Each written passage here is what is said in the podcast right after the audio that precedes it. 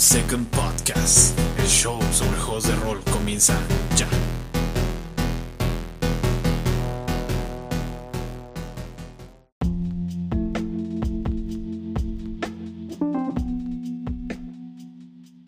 ¿Qué tal amigos? Bienvenidos a otro episodio de su podcast Roll por Second. Yo soy Irving Morales, dueño de este bonito podcast dedicado a lo que tanto amamos los juegos de rol. Como de costumbre, bastante, bastante contento de estar de vuelta eh, con otro episodio más. Ya estamos a febrero 2022, tardó un buen, eh, me lo estuvieron recordando por ahí varias personas. Muchísimas gracias, eh, se los agradezco de antemano por estar esperando otro episodio del podcast. Y la verdad es que inicié el año un poquito eh, pues difícil en el sentido en el que tuve que abandonar el proyecto en el cual eh, estaba trabajando durante bastante tiempo eh, la tienda de hobby o de juegos de mesa, juegos de rol. Bueno, ya ni siquiera era, eso, pero ese proyecto en específico. Entonces, comenzar el año pues ha sido un poquito difícil, comenzarlo sin trabajo y tratando de acomodar un poquito la cabeza. Ha sido una experiencia pues bastante agotadora en cierto punto, pero también muy renovante debido a que te da la oportunidad y te abre las puertas a muchísimas cosas, ¿no? Las posibilidades que puedes hacer pues son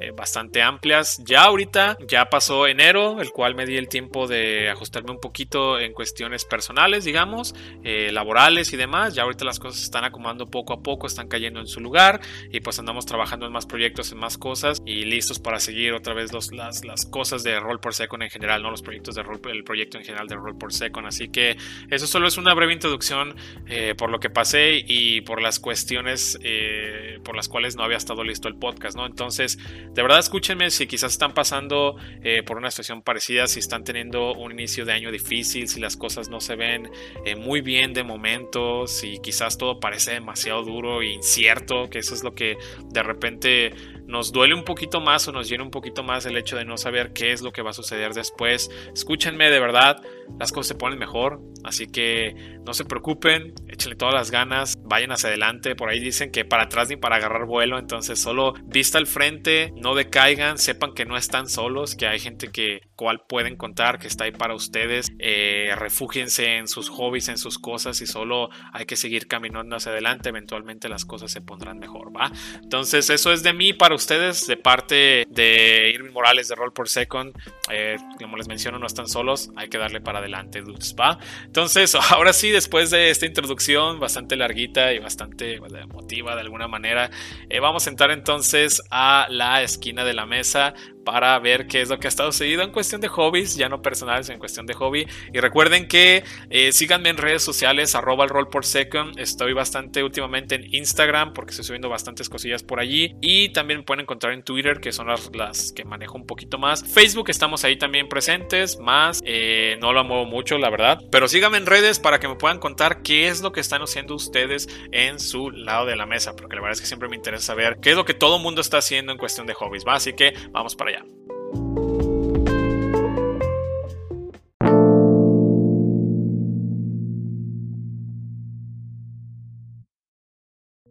Ok, esquina de la mesa, ¿qué es lo que está sucediendo en cuestión de hobbies de mi lado de la mesa? De este lado hemos tenido eh, un montón de sesiones diferentes de Bumper de Masquerade. Ya estoy a punto de terminar la campaña que comencé hace un ratito, estamos ya prácticamente en el último episodio y la verdad fue que me propuse comenzar y terminar una campaña debido a que no sé si a ustedes les pase, pero a mí me pasa bastante seguido que comienzas una campaña pero nunca la acabas porque la haces demasiado abierta, demasiado... Eh, bueno, creo que solo es la palabra, pues abierta, demasiado abierta en el sentido de que, de que realmente las cosas parecen nunca acabar y acabas eh, a lo mejor un plot y ya comienzas otro y ya serían más situaciones, entonces la verdad es que parece que nunca va a terminar. Eh, en este caso me propuse hacer, ¿sabes qué? Voy a hacer una crónica, que es lo que le llaman en Vampire, de básicamente seis episodios, a lo mejor se extienden un poquito más porque uno pensaría que cada, cada episodio es una sesión prácticamente, pero algunas sesiones se extienden más por las decisiones de los jugadores y demás, por lo cual no tengo absolutamente nada de problema. Pero ya estoy en la última sesión, lo cual me da un buen de gusto y voy a sentir genial una vez que terminemos y o sea, tengamos ese sentimiento de por fin acabamos algo, ¿no? O sea, no quedó nada más volando interesante y Dios sabrá cuándo más lo vamos a terminar. Así que eso está genial y como recomendación, de verdad, este, háganlo. Traten de poner de repente sesiones que empiecen y acaben. Y si quieren seguir jugando más, pues bueno, pueden hacer otros personajes, los pueden seguir, puedes aventar ahí otra narrativa, pero sí procuren acabar las cosas. Al menos en mi caso ese es el consejo que necesitaba que alguien me dijera. Nadie me lo dijo, así que se los recomiendo bastante, háganlo. Y eso les da chance de probar todavía más sistemas, ¿no? Es decir, ahorita estaba probando Vampire. De hecho, le estábamos diciendo prácticamente el adiós a la versión de Vampire, a la que todos conocemos, ¿no? No sé ni cómo llamarla, de la portada verde. Pero le estábamos dando el adiós para que luego pueda comenzar la nueva partida de Vampire con el nuevo eh, manual de Vampire de Masquerade, ya el, moderno, digamos, el actual. Entonces, eso está padre, aunque eso deja también un montón abierta la puerta para probar más cosas, ¿no? Entonces haré algo igual y luego comenzaré otra cosa. O incluso, eso me recuerda que también he estado tratando de eh, fomentar mucho en mis jugadores el hecho de que se animen a narrar. No tanto por el hecho de que quiera jugar yo, sino porque me gustaría que sepan qué es lo que se siente o ese aspecto de estar del otro lado de la pantalla, ¿no? Y para probar las cosas que quizás ellos tengan ganas de correr, ¿no? Porque obviamente todos tenemos estos gustos diferentes, entonces eso está bastante interesante de ver. Hemos tenido también por allí sesiones de eh, algo que le llamamos West Marches. En este caso la estoy en una región eh, personal de mi setting de Vaerot, el cual se llama Bijacel. Es una región inexplorada, salvaje. De hecho, a esto de, los West, de las West Marches les vamos a dedicar un episodio especial.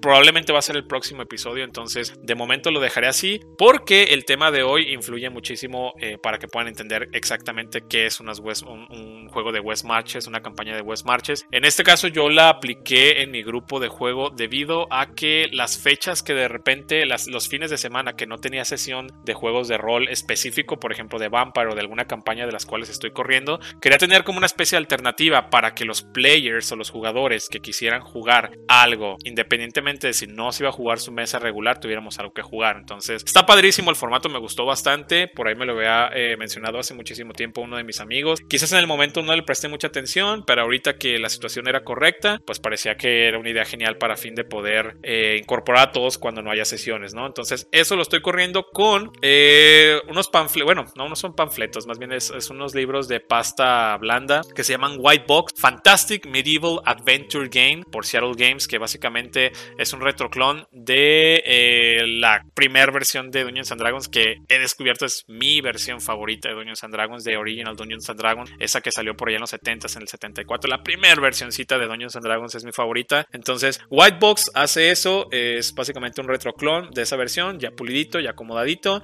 y que Eventualmente lo conocimos eh, como Swords and Wizardry por Bill Webb. Entonces, digo, no es, no es Bill Webb, es este. Ay, no recuerdo su nombre de este señor. Ah, no me acuerdo. Discúlpeme, ahí, ahí fue un error mío. Es una versión que ya fue modificada por ahí por unos señores por eh, Frog God Games. Pero este es una versión ya pulidita de eh, Original Dungeons Dragons. Bastante padre, bastante sencillo. Y al parecer a mis players lo están amando. A pesar de que un espadazo o cualquier cosa prácticamente a nivel 1 te puede matar. Pero eso solo lo hace más interesante. ¿No? Y ya por último, eh, para terminar mi lado de la mesa, este, recuerden que ustedes me tienen que contar qué es lo que están haciendo también.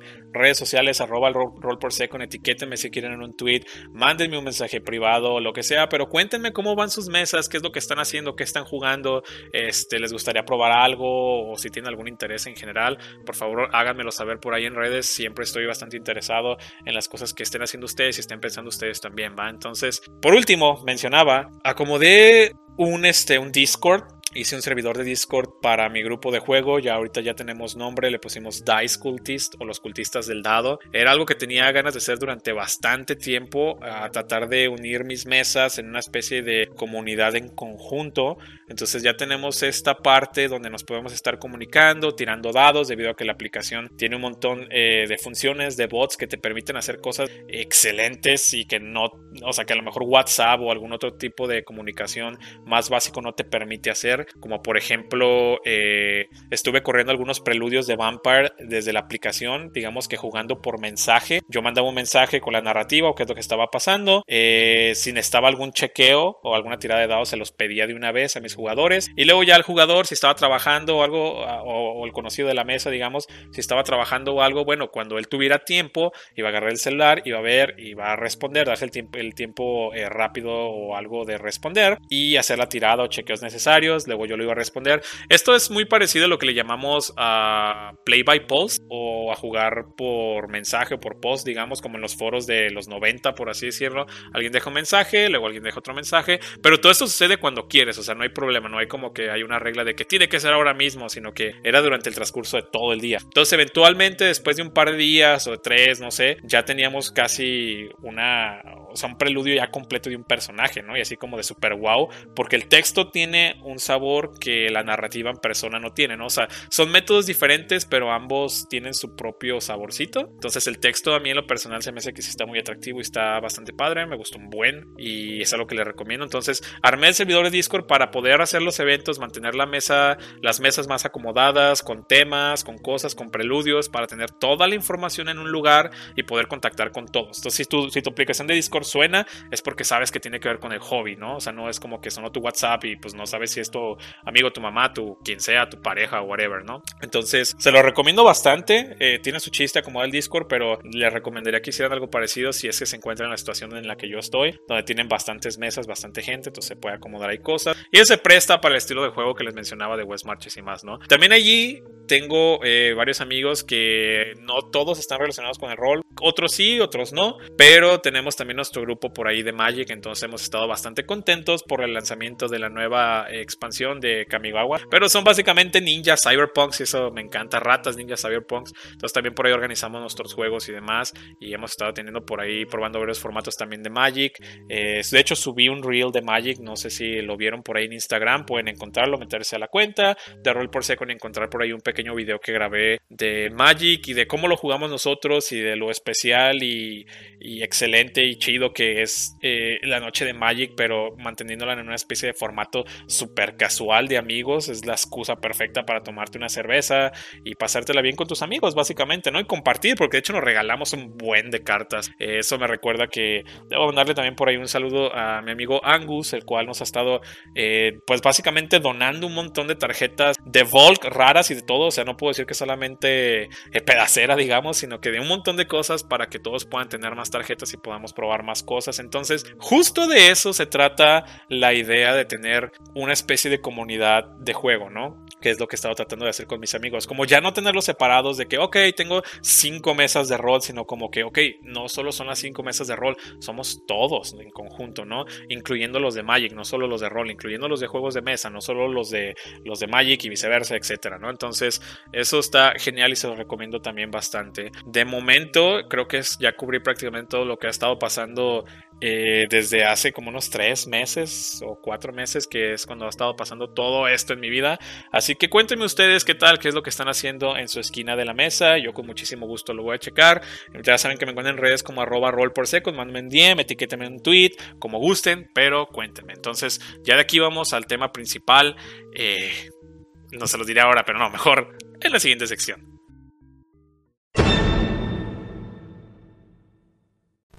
Y bien, llegamos al tema principal de este episodio número 25, que es un hexcrawl. ¿Qué es un hexcrawl? Bueno, pues permítame contarles. Hexcrawl es un estilo de campaña usado en las primeras versiones de D&D. Estamos hablando de las primeras versiones eh, de los 70s, lo cual sería Original, que es mi versión eh, favorita personal, ya les los había mencionado hace ratito en la esquina de la mesa, al igual que las versiones de BX Holmes y las muchas que salieron durante este rango de los 70s, casi 80s prácticamente, ¿no? Eh, este estilo de juego se concentra, eh, o más bien dicho, se centra en la exploración de manejo de recursos y libertad que tienen los jugadores para elegir su destino. Estamos hablando de que es una especie de juego como lo conocemos a lo mejor hoy como sandbox, más abierto, más libre, pero se le llama Hexcrawl debido a que el mapa de juego contiene unas guías en forma de hexágonos para poder deducir las distancias. Estamos hablando de un juego un poquito más militar, tirándole más a lo que estaba en la época que eran los wargames, algo eh, que tratábamos de hacer era donde más bien lo que se trataba de hacer era más simular las situaciones reales, por así decirlo. Entonces estos mapas que tenían hexágonos estaban hechos de tal manera, o sea, eran una especie de guías, ¿no? Tú hacías todo el mapa, lo dibujabas bonito o como pudieras, o lo podías representar solamente con iconos muy sencillos, no hay problema como tú decidieras hacerlo. Y tenían estas guías para fin de poder determinar cuánta distancia estabas viajando durante un día o algo por, eh, o ese tipo de, cosas por el estilo, ¿no? Eh, en lo personal a mí me gusta que los hexes sean de 6 millas, siento que los hace eh, más cómodos a la hora de estar midiendo distancias de un lado del hex al otro y se me hace que se pueden viajar diferentes números de hexes o de hexágonos. Ah, digo, determinemos algo de una vez. Un hex es un hexágono, entonces son hexágonos, ¿no? O estamos hablando del hex scroll, no, recuerdo cuál es la traducción específica para crawl, pero básicamente estamos hablando de hexágonos para medir millas en un mapa, ¿no? Entonces, Básicamente este estilo de juego es casi lo mismo eh, que hemos visto ya en los videojuegos de juegos de rol, pues modernos e incluso algunos de la vieja escuela de los noventas y demás, o de incluso de los primeros, ¿no? Puedes pensar en un RPG, en un videojuego, un RPG, y siempre tenemos esta parte donde salimos al mapa abierto, digamos, cuando ya no estamos en una ciudad o en una locación específico, que sales al mapa, empiezas a caminar y de repente escuchas la música de batalla, la pantalla parpadea y ya tienes un encuentro con unos enemigos, ¿no? Esto es básicamente el hex crawl que conocemos. De hecho, recordemos bien que los juegos de rol, literal, los juegos de rol que conocemos de videojuegos como los más famosos, ¿no? Final Fantasy, entre otros por el estilo, digamos, nacieron de Dungeons and Dragons y de una manera bastante especial de cómo estos juegos de rol norteamericanos llegaron eh, a Japón para fin de poder crear ese estilo de juego, ¿no? Entonces, eh, básicamente es lo mismo, sales un mapa eh, mundi, por digamos un mapa ya abierto grande, donde estás explorando y estás teniendo encuentros con diferentes cosas, ¿no? Pero obviamente eso está más enfocado, como lo mencionaba, a hacer un poquito más una simulación, tratar de simular situaciones reales, por así decirlo. Entonces, la exploración de tierras salvajes era una parte fundamental del juego de vieja escuela, pero por alguna razón lo dejaron de agregar en versiones modernas. Es decir, si ahorita tomas tu manual del el Player's Handbook o el Dungeons, el Dungeon Master Guide de 5th Edition, no hay una sección específica que te diga lo que es un hex crawl o que te mencione exactamente cómo se manejaba antes. En los manuales viejitos que estábamos hablando de los 70s, en Original, BX y en otros cuantos, viene por ahí una sección específica de cómo se explora pues las tierras salvajes, básicamente, ¿no? Incluso en las primeras venía un panfletito especial para eso, en las demás pues solo una sección dedicada a, a ello, ¿no? Y esto lo vemos de hecho en muchos de los juegos de OSR, que ya hemos hablado bastante de esto, si no lo has escuchado, puedes por ahí checar los episodios y vas a encontrar un, eh, un, episodio de podcast dedicado a saber qué es un OSR, que son básicamente juegos eh, con espíritu viejo, pero eh, traídos o pulidos un poquito más a la era moderna, con ciertas reglas fundamentales, ¿no? Por así decirlo. Entonces, eso es lo que es un hexcrawl. Digamos que es, para resumirlo así tal cual, es la exploración de tierras salvajes, tratando de hacerlo un poquito más simulado, más real, ¿no? Con las situaciones que esto conllevaría en cuanto a distancia, en cuanto a otras cosas que ahorita vamos a ver. Pero eso es, digamos que a grandes rasgos, un Hexcrawl, ¿no? Entonces, ¿cómo se juega una campaña de Hexcrawl? Esta es básicamente la manera en la que jugarías. Digamos que si yo me uno a una mesa de Hexcrawl, ok, más o menos cómo sería una partida, cómo se, desarrollaría, qué es lo que estaría pasando. Sería algo así, es solo un ejemplo también. Eh, digamos que para el Hexcrawl y para muchas cosas de vieja escuela, eh, como no había una especie de estándar, cada quien lo hacía de cierta manera. Y eso es lo que tiene de mágico algunas de las versiones más viejitas de D&D, que como no había reglas exactamente para todos o que fueran, o que fueran, oh, esperen. Listo, la vida sigue allá afuera, así que disculpen.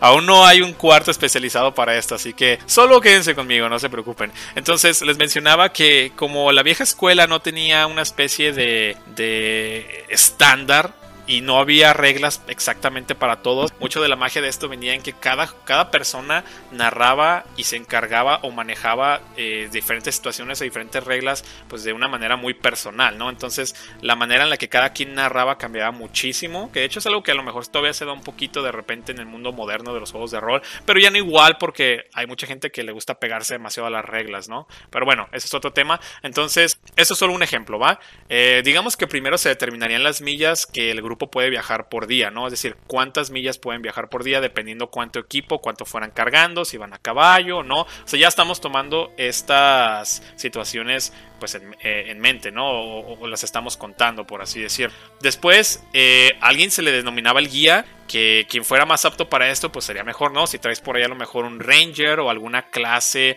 eh, de personaje que se apegue un poquito más a la exploración o andarte moviendo por ahí en lo salvaje, tendría menos chance de perderse, ¿no? Entonces se le tendría que denominar a alguien el guía para fin de que no se perdieran, que de hecho esto siempre es una opción, o sea, siempre es una hay una chance de que esto suceda, ¿no? Y dependiendo del terreno donde estés, puede que sea más difícil perderse o no. Por ejemplo, en los bosques, o si hay lluvia, o si no se puede ver muy bien, pues las chances de perderte aumentan. ¿Cómo se determinaba esto? Casi todo en vieja escuela se tiraban dados de seis caras, entonces a lo mejor la más típica es tiras un dado de seis caras. En un uno te pierdes y a lo mejor las, las chances de perderte son pocas, ¿no? Aquí podemos contar de que si traes un mapa o no, sabes a dónde estás dirigiendo, vas en un camino. O sea, las situaciones son muy importantes al determinar este tipo de cosas, ¿no? Entonces quizás eh, si, eres, si eres más apto para viajar o si tienes más idea de esto, pues las chances se disminuyen de que te pierdas. Y al contrario, ¿no? Si no sabes, si no tienes idea, si no tienes un mapa, pues hay más chances de que te pierdas. Eh, en fin, básicamente eso funcionaba más o menos así. Usualmente el referee o el game master o el dungeon master, como quieran llamarle, eh, determina el clima por el cual están cruzando los aventureros. Si hay terrenos difíciles, obstáculos que hagan la expedición eh, pues más tardada o difícil, ¿no? Estamos hablando de que quizás tú te mueves 6 millas, pero ¿qué tal si estás cruzando unas montañas? ¿Qué tal si está nevando, ¿no? ¿Qué tal si tienes que cruzar una especie de río y no están bien preparados para esto? Entonces esto va a hacer que a lo mejor tus 6 millas de viaje se reduzcan a la mitad. ¿Para qué? Para simular lo que estamos hablando al principio, simular una especie de viaje fantástico, pero eh, tratando de tener estos aspectos en cuenta para hacerlo un poquito más real, ¿no? Entonces, eso es lo que básicamente determinaría el GM. Y aquí es donde brillan también muchas clases, tengo que, tengo que decirlo. Eh, aquí, por ejemplo, hechizos como de crear comida, agua, purificar comida, o sea, todos estos hechizos eh, que no estoy seguro si vengan en Fifth Edition porque no soy tan relacionado con el juego o en juegos modernos, que estoy seguro que en muchos ya no vienen, pero no sé específicamente en quinta edición o la, edición más moderna de Dungeons and Dragons, no tienen mucho sentido. Pero cuando los pones en este tipo de situaciones, te das cuenta del por qué venían en los manuales o por qué estaban allí, ¿no? Porque a veces uno los ve y dice, ¿para qué quieres esto? Si usualmente después de una aventura tienes el oro suficiente para comprar un buen de cosas, cargarlas en una especie de mula o de caballo y no preocuparte siquiera por la comida, ¿no? O peor, hay mucha gente que ni siquiera la, tiene la comida en cuenta. O sea, es de que viajas de un lugar a otro, no importa qué, o solo compras las provisiones, pero no sabes si te van a durar porque digamos que el viaje no es parte del juego. entonces, aquí es donde tienen mucho sentido ese tipo de hechizos o mucho sentido ese tipo de clase. Y bien, siguiendo adelante con esto, eh, el siguiente punto sería que si el hexágono al cual te vas a mover aún está en blanco y quizás todavía no sabes exactamente qué es lo que hay allí, o sea, si el terreno no está explorado básicamente, eh, pues el referee o GM o DM eh, genera en el momento qué es lo que ves allí, ¿no? Usualmente para esto tienes que tener herramientas de Hexcrawl o algunas tablas que tú hayas hecho para estar generando por allí este terreno al azar con algunos dados y demás. Entonces estamos generando el mapa conforme estamos jugando. Ojo, es una manera. Puedes tener el mapa ya pregenerado tú como Game Master o como referee y esto te ahorraría un montón de tiempo a lo mejor en la mesa, pero hay gente que sí le gusta este sentimiento de estar tirando un poquito más de dados, ¿no? E incluso como Game Master o como DM o como lo voy a seguir llamando referee, ya saben a qué me refiero porque es mi término favorito, eh, se me hace un poquito más entretenido estar generando esto en la mesa rápido porque de esta manera estás tirando también tus dados eh, a tu propio estilo, no porque nunca tires dados siendo referee, obviamente tiras los dados de daño, etcétera, chances, muchas otras cosas, pero siento que en lo personal me gusta bastante esta manera de estar generando y descubriendo el mapa yo también con los jugadores, ¿no? De que no es exactamente el mapa que yo pregeneré antes, sino que yo también estoy descubriendo qué es lo que se va viendo y qué es lo que está sucediendo. Eso a mí me encanta. Entonces, el, básicamente, regresando, me pierdo demasiado, lo siento. Me encanta ese estilo de juego. Entonces, si el, si el terreno no está explorado o si el hexágono no está explorado y no hay nada, hay que pregenerarlo. O en dado caso de que lo tengas ya generado, pues prácticamente se lo revelas a los jugadores, ¿no? Entonces, les vas a dar la información de puntos de interés que se alcanzan a ver dónde están los aventureros. ¿Qué quiere decir esto? Bueno, quizás a, tu izquierda o al oeste alcanzas a ver unas montañas que se levantan, pero al norte ves unos pantanos, pero al oeste puedes ver este, a lo mejor algunas colinas, dependiendo de cómo lo estés generando, ¿no? Porque tampoco puede quedar todo el mapa super chilaquil, sino que hay ciertos porcentajes o en las herramientas de Hexcrawl que usualmente compras o que consigues por allí, ya está acomodado este porcentaje para que el paisaje no cambie tan abruptamente. O si tú lo prefieres así personalmente, pues está bien, ¿no?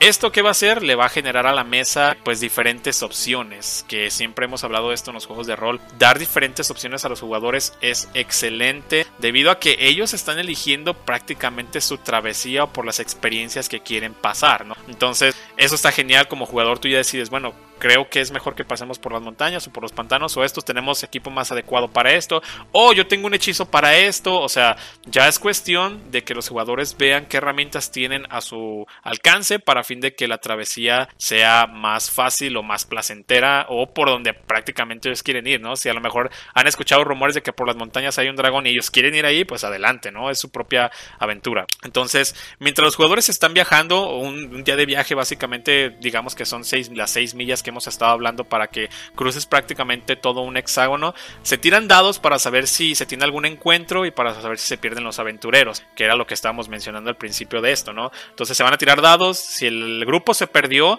habrá que determinar una manera aleatoria. Eh, puede ser por ahí tirar un, D8, un D8, para fin de ver qué tanto se desviaron, ¿no? A lo mejor avanzaron un hexágono, pero quizás se fueron hacia el sur porque se perdieron. Estos momentos son geniales al momento de estar narrando, al momento de estar jugando, al momento en que los jugadores interpretan quién son, ¿no? Porque obviamente se le echa la culpa al guía y es de que a veces no sé si quizás un jugador no es no tiene la ni siquiera la experiencia necesaria para guiar todos modos se quejan del guía entonces hay situaciones bastante chistosas no y aparte de eso tiran los dados para saber si tienen un tipo de encuentro usualmente tiras un dado y si un dado de 6 si es un 1 o si es un 6 a preferencia de cada quien se tiene un encuentro no un encuentro estamos hablando como los videojuegos eh, de Final Fantasy como estos RPGs eh, ya que transportaron a la consola donde puede ser un encuentro de combate o puede ser un encuentro de, que quizás se encuentran algunas bestias eh, cazando. Básicamente un encuentro con alguna criatura o algo que tiene que ver relacionado con la tierra. Esto hace o esto simula bastante a que el mundo es un lugar vivo, a que hay gente que lo habita, que hay monstruos que están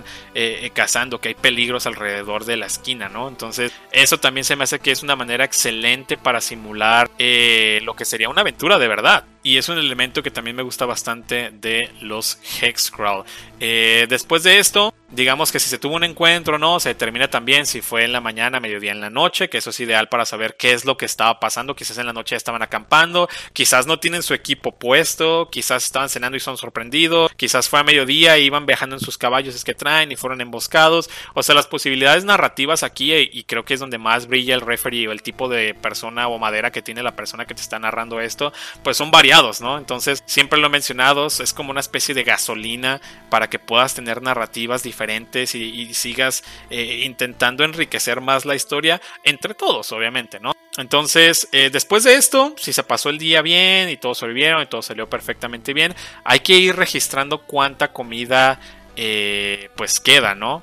En este caso es que estamos haciendo el manejo de recursos. ¿Cuánta comida traemos? ¿Para cuántos días? ¿Cuánto va a durar? ¿Es mejor cazar? O sea, dedicar un tiempo para fin de, de cazar y no gastar la comida que tenemos. Eh, aquí es donde entran también muchas cuestiones eh, muy de juego, ¿no? El manejo de recursos creo que es algo que se disfruta bastante en el sentido de que pues quieres tratar de maximizarlos. Entonces por eso te puedes meter en diferentes situaciones, quizás no planeadas, ¿no? A lo mejor te fuiste a cazar de noche y algo sucede, a lo mejor caes en algún lugar que no tenías que hacerlo o a lo mejor te pasa alguna cosa. Digo, las posibilidades narrativas son bastantes, pero agrega otro eh, otra capa, otro factor de juego a todo esto, ¿no? Entonces, eh, registraríamos comida que queda disponible y eh, pues después de esto ya podríamos decir que ya el, día ya pasó, el grupo ya acampó, si es que traen el, equipo necesario.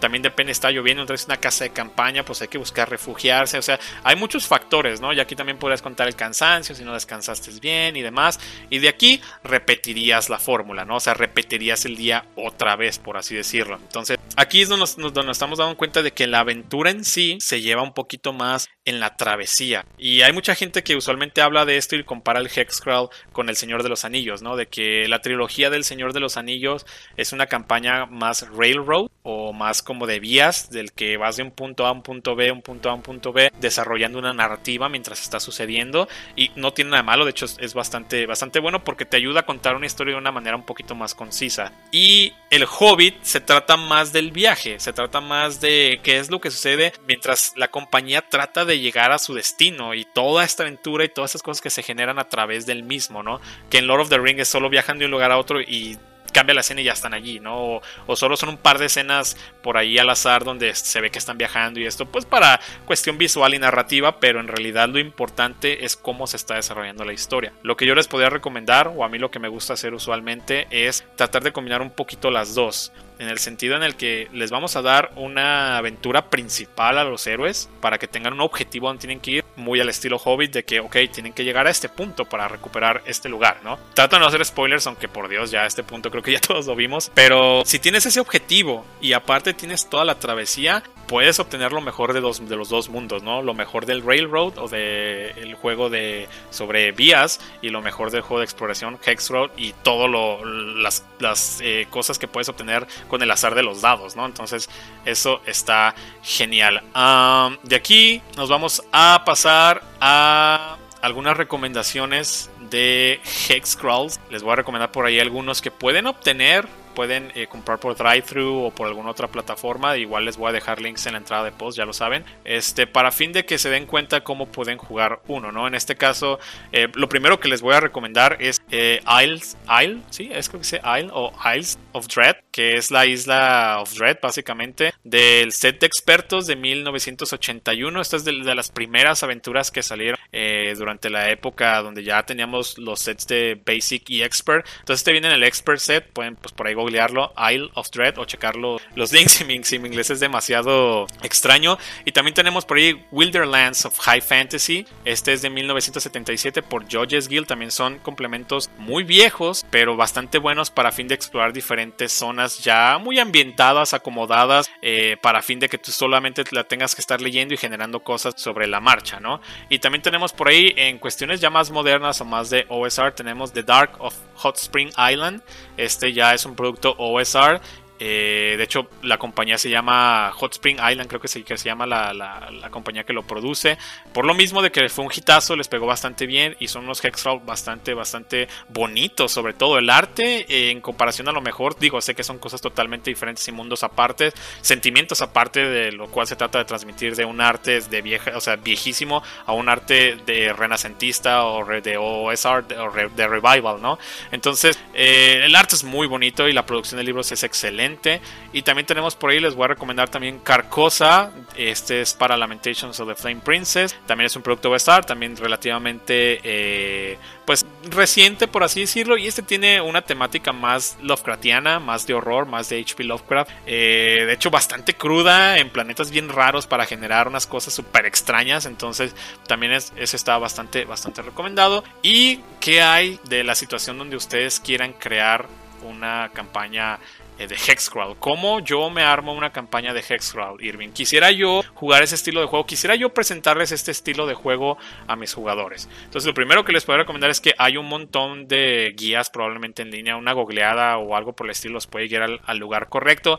Pero si tuvieran que hacerlo y si quisieran a lo mejor una recomendación personal, eh, lo primero que les, que les recomendaría es que primero tengan las herramientas correctas. En este caso les voy a recomendar bastante el D30 Sandbox Companion por New Big Dragon. Con este solamente podrían correr todo un Hexcrawl sin problema alguno. Genera aventuras, genera terreno, genera clima, genera cosas pues, para eh, una especie de mecánica para cuando te pierdes. Genera, tiene también por ahí para cómo cazar. O sea, todo lo que necesitas para correr un Hexcrawl está en el D30 Sandbox Companion por New Big Dragon. Chequenlo por ahí, se los voy a dejar el link también. Y otro que es de mis personales así favoritos es el Ready Ref Sheets. Creo que ya se los he mencionado. Este es de 1978 y es producido por Judges Guild. Eh, este complemento está escrito a, máquina porque estamos hablando del 78, es bastante viejito, pero tiene unas cosas y unas tablas increíbles o sea, para generar un montón de cosas bien geniales. Solamente no confíen en nada que tenga que ver con Gold, eso ajustenlo ustedes a su juego porque está súper mal cómo manejan aquí el Gold. Por lo mismo de que es muy viejito y muy desactualizado, pero las tablas son puro oro.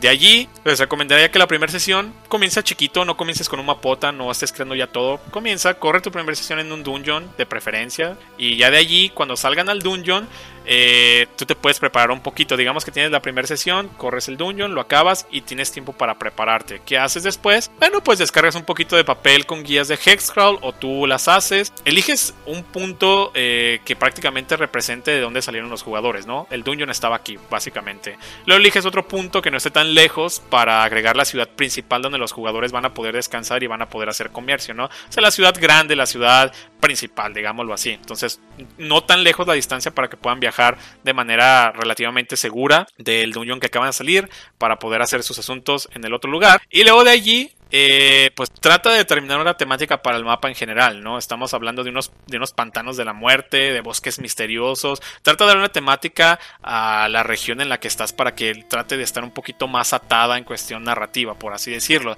De ahí podemos crear una lista de monstruos, eh, pueden ser 6 monstruos, 10 monstruos, o así que tú puedes agarrar el, el, manual de monstruos, elegirlos a mano, elige algunos sencillitos, otros medianos y unos dos o tres que sean así brutales, un dragón o algo, y haz una lista, de preferencia si puedes porcentual, si no, pues solamente numera los tiradados y lo que le salga es con lo que se encuentran. Estamos hablando de que el balance aquí no existe. Si le salió un dragón negro, pues es porque un dragón negro está rondando allí. ¿Qué está haciendo el dragón negro? ¿Por qué? ¿Qué está buscando? ¿Se los va a tragar? ¿Los va a reclutar? ¿O qué onda? Aquí son las posibilidades que llegan a la mesa y son pues bastantes, ¿no? Entonces, después de esto, eh, ya lo había mencionado, es importante darles una quest principal a los jugadores, ¿no? Que tengan una meta principal o una quest principal, una, una misión principal la cual los, los siga motivando, por así decirlo. Y de allí eh, pues solamente vamos a ir generando el terreno conforme vayan explorando, ¿no? Entonces el mapa se va a ir haciendo solo. ¿Con qué? Con la herramienta que acabamos de mencionar de D30. Y con eso se puede ir haciendo las cosas de manera eh, pues más orgánica y al azar, ¿no? Sobre la mesa, como lo estábamos mencionando. Entonces, como extra nada más, como tip extra, eh, cada vez que encuentren una especie de criatura, ya sea monstruo o alguna especie humanoide que sea pensante, traten de agregar una locación en el mapa que representa de dónde viene, ¿no? O sea, como su ciudad principal o si en el, en el dado caso de monstruos quizás ahí es el nido y esto les va a ir dando eh, pues un mapa más rico y más completo con más cosas que realmente se sienta que es un mundo eh, que está viviendo, ¿no? Entonces eso sería prácticamente todo por este episodio. Ahora sí nos fuimos casi sobre los 40 minutos. Espero lo hayan disfrutado y si les gustó ya saben dejen por ahí este, un comentario ya sea en el blog, en redes, donde gusten contactarme. Espero les haya servido si se les atora algo, si tienen algún problema eh, corriendo un Hexcrawl, pues pueden mandarme por un mensaje. Con muchísimo gusto voy a intentar ayudarlos en lo que pueda. Y espero lo hayan disfrutado, espero se les haya hecho interesante este estilo de juego. ¿Quieren probarlo? ¿Qué les parece? Eh, bastante recomendable. ¿eh? Creo que es mi estilo de juego favorito de un tiempo para acá. Porque se presta para muchísimas cosas. Y siento que es el mejor de los dos mundos. ¿no? El mejor, el mejor, la mejor narrativa y la mejor este el mejor creador de estaciones al azar, podríamos dejarlo así. Entonces, si les gustó, ya saben, por allí dejen este, un comentario o algo, contáctenme en redes, síganme como Roll por Second en Twitter, en Instagram y en Facebook. Yo soy Irwin Morales y los voy a ver hasta el próximo episodio. Pásenla genial. Bye.